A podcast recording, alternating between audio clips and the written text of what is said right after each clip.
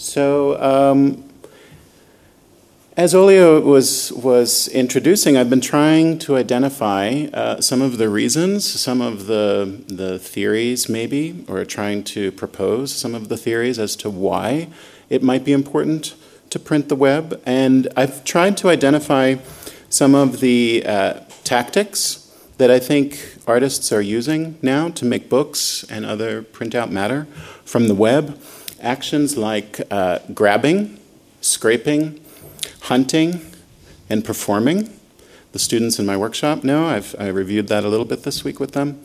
Um, and I think together with an abundance of free content that we now have on the web and easy access to print on demand technology, this has now become a way to talk about an evolving artist's web to print practice in what we could call the post digital space.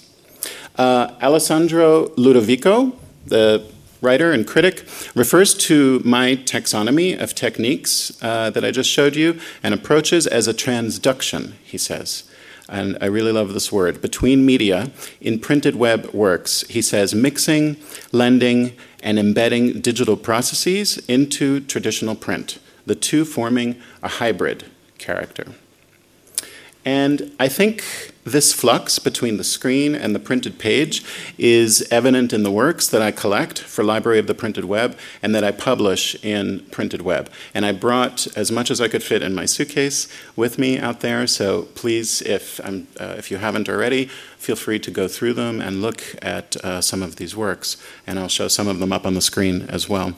Um, and I do this uh, I call this Library of the Printed Web. Um, also, I just wanted to mention uh, that this week we've been having this really fantastic workshop here at Merz Academy where I have been asking the students to uh, make work in this, um, in this spirit and perhaps even to contribute to the collection. And I just wanted to quickly show work that has come up uh, that was just finished today. so here we have uh, Max, who is here. I think everybody's here. I have a few of the projects, the ones that I uh, have been able to photograph. I'm not going to talk about them in much detail, but I just wanted to show uh, some of the newest acquisitions to Library of the Printed Web. Here's a project by Sabrina, who is here, deleting David Horvitz.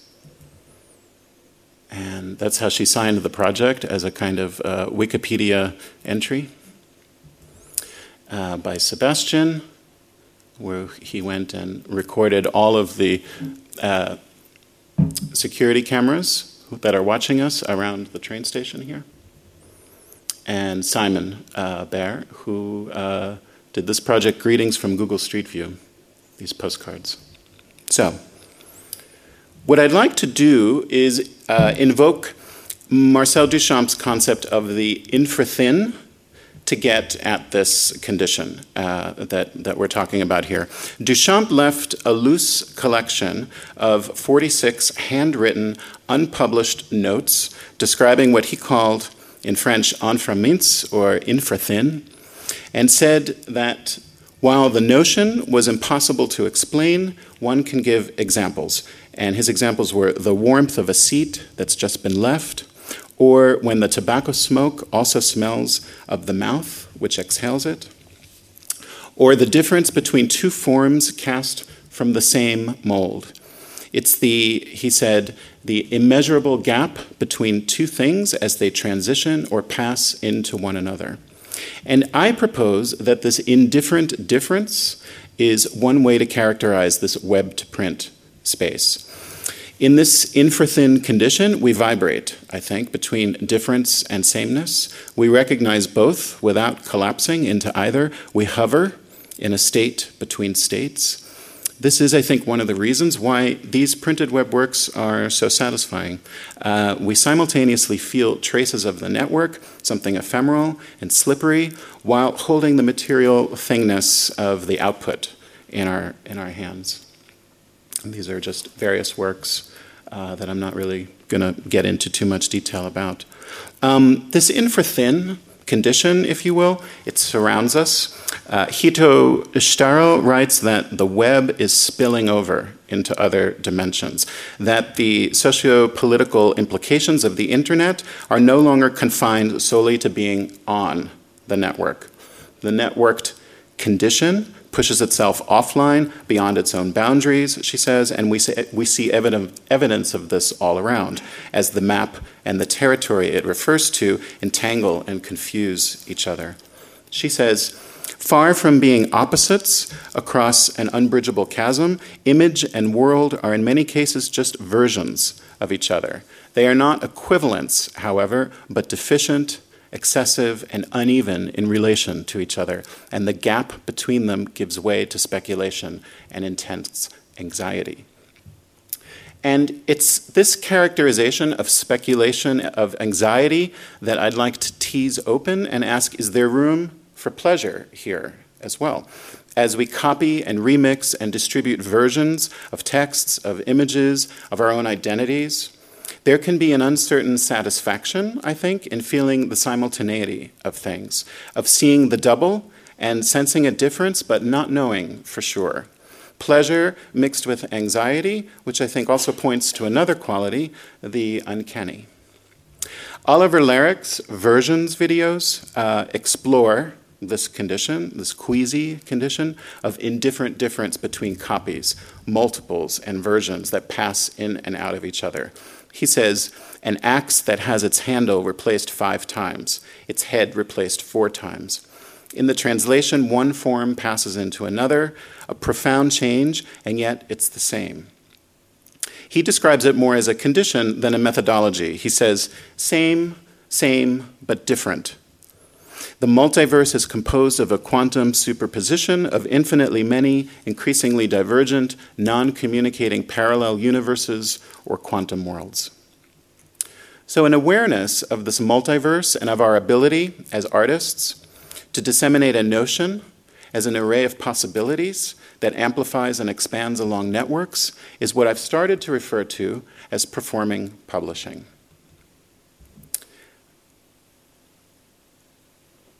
Many printed web works, especially projects that materialize the network, like this one, this is Clement Valla's uh, self published postcards from Google Earth. I teach with Clement back in the US. Uh, embody this quantum world's multiverse, I think. The notion, in this case, a weird map Oh, and I have some of them here. You can see of some of the postcards. Uh, a certain depiction, a geographical place, travels along one network and is output into another, continuing to exist simultaneously in both places. For the viewer, there's a recognition and familiarity. I know what this is, along with an uncanny difference, or do I? The difference is detected, but not easily identified. It looks like Google, which looks like something familiar, but it's all wrong. It represents a physical place, right? Something is off. Which one is real? Where did it start? Where is the original? An uncertain or absent original seems to be a kind of common condition now in works that are pushed between environments, as qualities of one state are muddled with aspects of another. Assuming that no copy is an exact replica, when material takes this journey, passing, say, from a live Wikipedia page to captured screenshot to a printed artifact, like in this project, Mood Disorder uh, by David Horvitz for Printed Web number one, which is over there that I published, uh, some kind of minimal charge or effect carries over along the way. I think each of these frames brings its own context with its own positions. Steyerl describes the circulating image as becoming bruised as it moves. She says, the bruises of images are its glitches and artifacts, the traces of its rips and transfers. Images are violated, ripped apart, subjected to interrogation and probing. They are stolen, cropped, edited, and reappropriated. They are bought, sold, and leased, manipulated and adulated, reviled and revered. To participate in the image means to take part in all of this, she says. A painting by Wade Guyton appears on a hardcore gay sex Tumblr and takes on new meaning, transformed into an entirely different project, uh, shown here. This is called One Month Ago from last year. As the print version points to web material, we sense that it's traveled How far from the original are we? There's no way to know. But what we understand is that there's a distance, a sense of aura, an expansive apparition of a distance, however near it may be. Uh, stretches out into a kind of undetermined, uneasy feeling that our relationship to the primary source can't ever be properly known. Nevertheless, we participate in shifting the value of the material each time the framing changes. As the distance increases, as it circulates, it accumulates agency. I think this happens clearly in uh, web to print works. I understand that I'm touching something that comes from the network. There are references to the web, the browser window, the grid of images, URLs, the conventions of email or Google or Twitter, the pixelation. This is the familiar texture of the web, but something's off. It's tactile, it's too large, it's static. One kind of mobility has been traded in for another. Its thingness, its haecceity, I love that word, it's what it is of the hand, is no longer of the network. The fish is out of the water. How did it get here? Is it dead or alive? Where does this work live? Perhaps it's both dead and alive. The work points towards some inability to locate an original, and yet we've found a trace of it circulating as a notion. And maybe that's all we have. Perhaps the trace isn't just a trace, it looks just like the original. All parts have been replaced. I didn't visit Labor Gallery in Mexico City where Kenneth Goldsmith staged uh, his open call for printing out the internet, as he called it, in July 2013. He was doing that just as I was forming my collection, and we were talking to each other. Uh, but I didn't need to go to the gallery.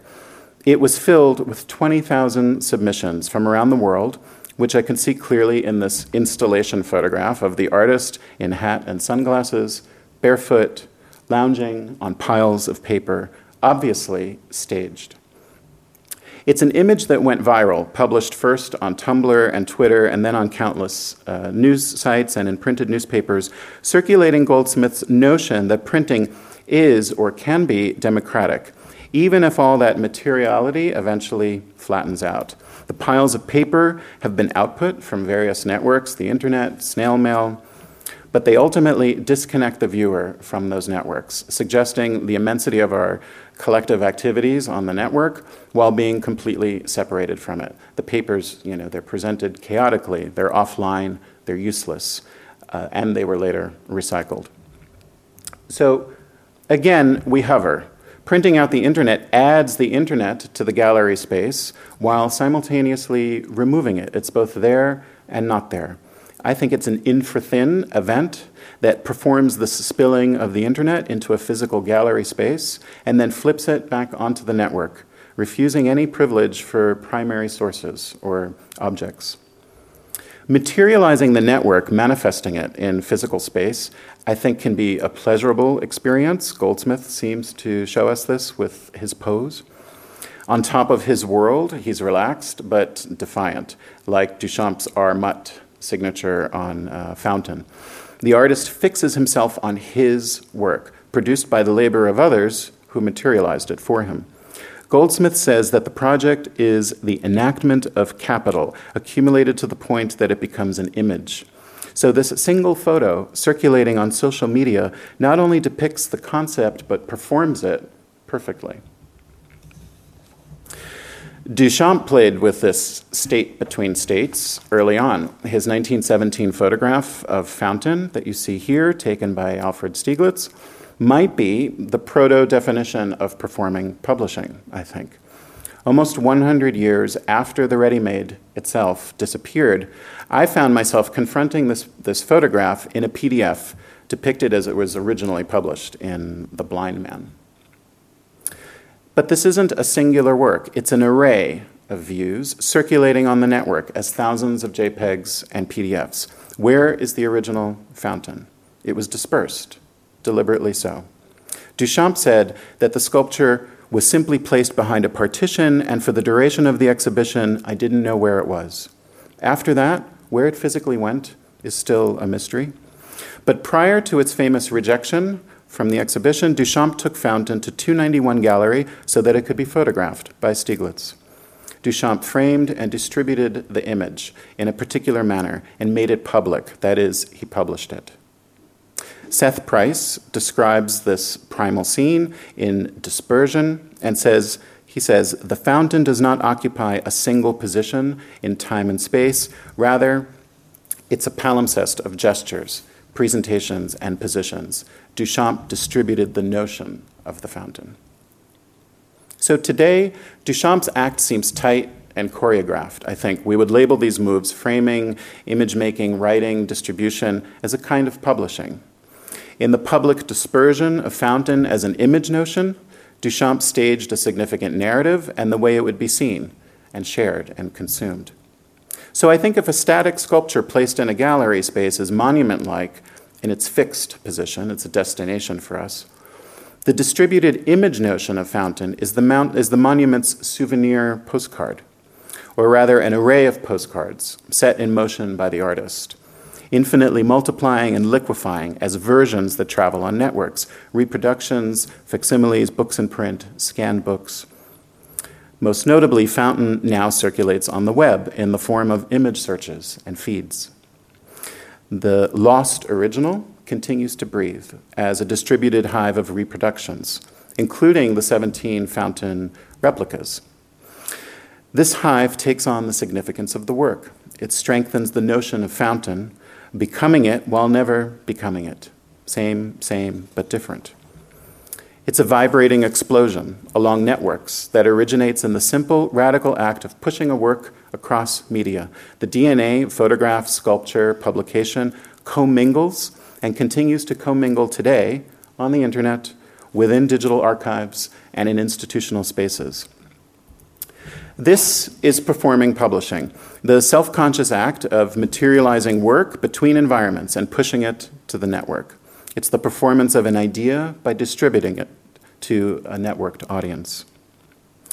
Valla's, Clement Valla's postcards that I showed you, they do it quite literally by translating unseen images from Google Earth into a form that implies distribution, meaning you know, we can actually mail these postcards.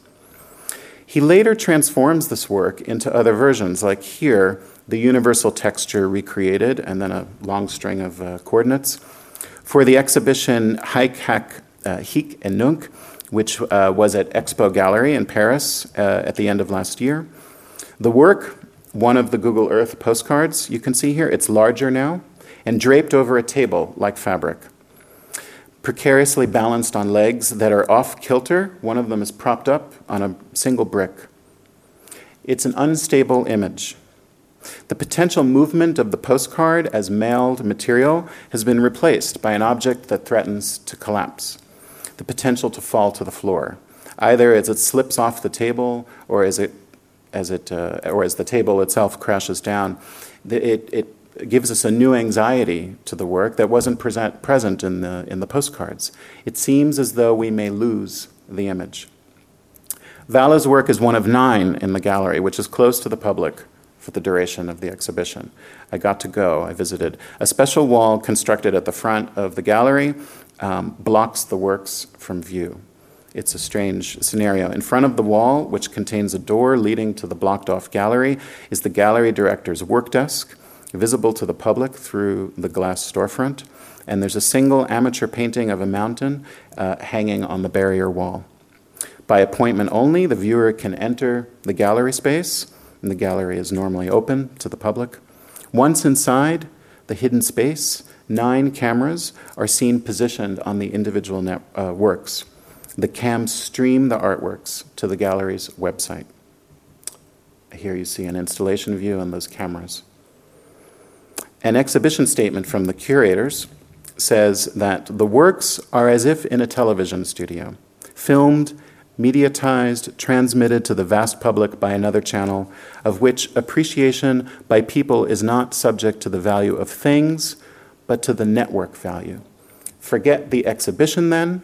No, rather make a flow out of it than a thing, because it is information and not things which are endowed with value. That's from uh, Vilém Flusser.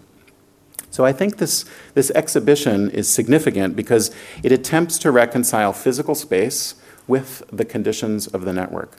The exhibition's eyes, the cams, see for us and continuously transmit the works as technical images, circulating them, publishing them to the web for our view.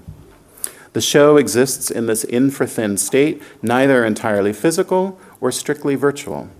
The show's works vibrate between visible and invisible. They're both dead and alive, like Schrodinger's cat. My assumptions about the value of the work are questioned, as is my own privilege as subject. Is it better to consume the works as pure networked images or to arrange for a visit to the physical space? Which is more real? Which is more primary? Do the versions collapse into each other at some point or do they remain distinct? Both are mediated, both are framed, both are ways of engaging with the work. As it circulates the images, the entire exhibition performs publishing, actively spilling itself onto and off the network. Oliver Laric says the more images, mediations, intermediaries, icons are multiplied and overtly fabricated, explicitly and publicly constructed, the more respect I have for their capacities to welcome, to gather, to recollect meaning and sanctity. It's kind of a hopeful statement. Versioning happens everywhere, not just in the white cube. It's happening right now on Tumblr, Twitter, all the social networks, PDFs, ebooks, blogs, standalone websites. Versioning is happening on television, YouTube, uh, in our text messages on Amazon. We've learned to entangle copies, versions, and remixes and remove the privilege of the primary object. Image making into a networked condition releases its own explosion of souvenir postcards.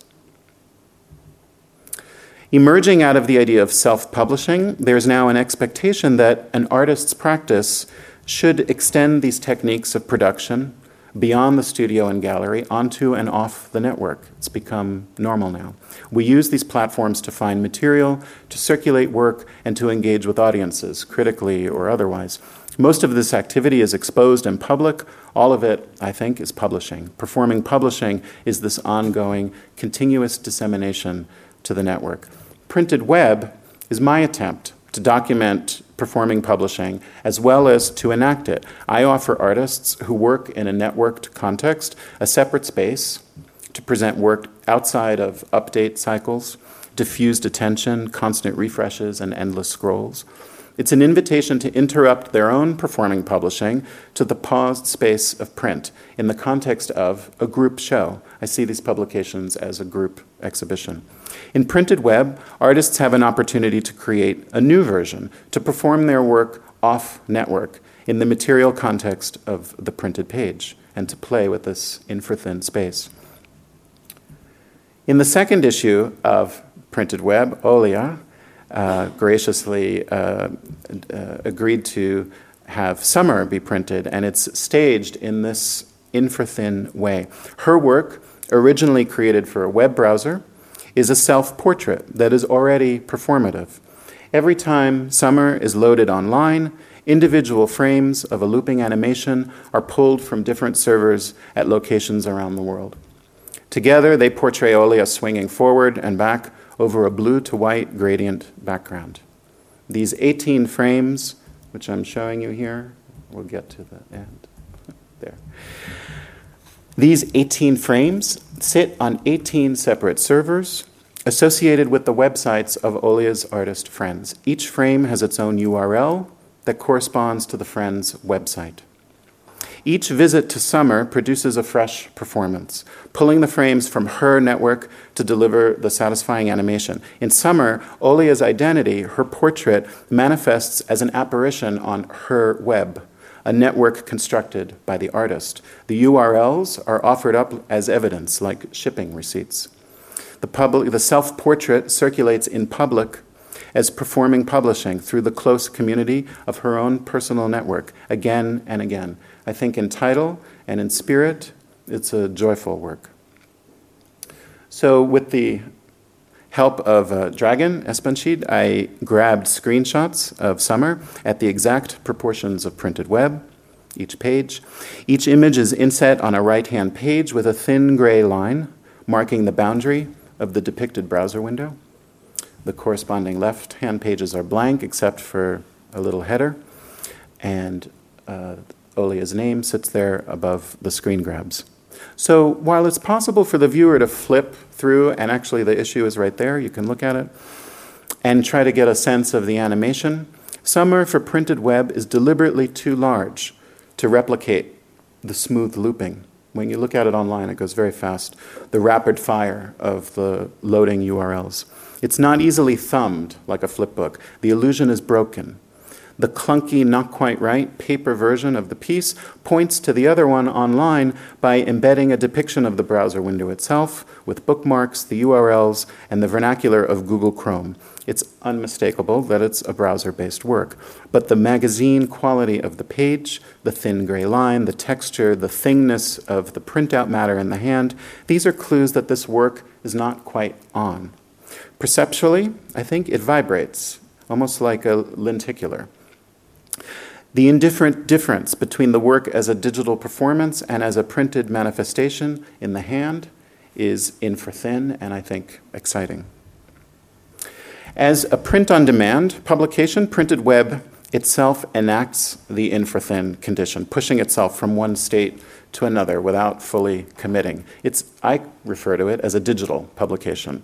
From the research that I do to the emails with the artists to the receipt of their work in Dropbox, to the content itself, each issue is designed entirely on a screen and then output as a print on demand object.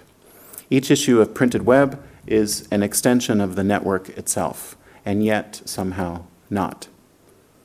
Printed web is a digital work disguised as printout material. It performs the web offline. It's a hybrid transductional creature that mixes screen based practice with physical thingness. Printed web builds upon this trajectory of artists who push material between contexts, publishing work continuously and publicly. So, for the third issue, which I just published a few weeks ago, um, I decided to push this hybrid character even further. I uh, did an open call and received submissions from 147 artists and decided to publish all of it. Uh, but rather than contain the works in a single publication, I scattered the material in various directions and forms so that the work would occupy multiple positions. Versions plus dispersion equals the possibility for various positions economic, cultural, political, social positions. So, Printed Web 3 launched first on the front page of Rhizome as an Apache server directory about three weeks ago with the 147 artists, each in their own folder containing all of the files that I received for browsing and for download. So all of the material is then gathered together. Oh, first, I'll show you the, uh, the screens. There's, so this is the directory for Olia. That's her work there. Uh, this is one of the files opened up. And that's right on the front page of, of Rhizome there. And it's been archived now um, so even though it's not on the front page anymore, the did I put the URL here? Yes, I did. So it's there forever. Well, for a while. so then I decided to gather all of the files together in this small print on demand paperback, which uh, is over there, which functions like an index to the entire project. Every file is here with the artists and the file names. I also included uh, the Dropbox link, so the whole thing can be downloaded for free. One doesn't have to pay for this work. And I included these two uh, very important texts that I grabbed from the web uh, and received permission to print from Alexander Galloway, this interview, uh, The Philosophical Origins of Digitality, and a kind of manifesto from Silvio Lorusso uh, in defense of poor media, which was inspired for him by Hito Steyerl's In Defense of the Poor Image. Uh, as Silvio says to me, this was the perfect context for this essay, uh, which defines poor media, he says, the PDF, print on demand, as modes which privilege circulation and accessibility over quality. Because you'll see the paperback is very cheap, cheaply printed. Um, I also, and here are some shots from inside the paperback. I also curated a selection of all of the files into 10 very cheaply printed uh, zines, print on demand, available as an unlimited edition, that is, as long as Blurb continues to print them. And there's also a special print on demand volume called the Chinatown edition uh, in an edition of 10. I removed the covers off of these print on demand books um, and had them hand bound by an old man in, uh, named Henry in Chinatown in New York City, and then wrapped them in neoprene fabric PDFs. And one of them is over there. Not the uh, hardbound book, but one of the fabric pieces. And finally, I asked, can a GIF be a publication? Uh, and I think uh, there's more of the wrapped book. That's Clement Valla on the fabric here.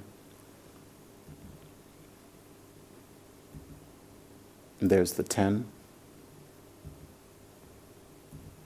And finally, I asked, can a GIF be a publication? Um, and I decided I would like to have one PDF from every artist uh, be in a single GIF. I didn't know how to do it. Dragan uh, who sits right behind me in my studio, said, "Oh yeah," and like three minutes later, we had this GIF. It was it was really great. I I love this version of the issue. So. These places where materiality spills off and onto the network, I think reveal current conditions, but also provide a glimpse of something yet to come, some kind of intense, slippery state where hybrid works replicate continuously, translate automatically and move seamlessly between media, between the frames of printed page, web page, and physical space. A never ending becoming.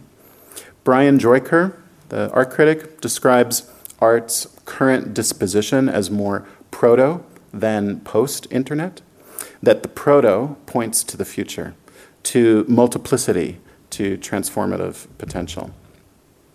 As image and world become increasingly entangled, I expect we're going to see more self aware proto spaces like that exhibition I showed you and printed web, blown open for artists to mix, embed, circulate, and perform publishing to the network. Thanks.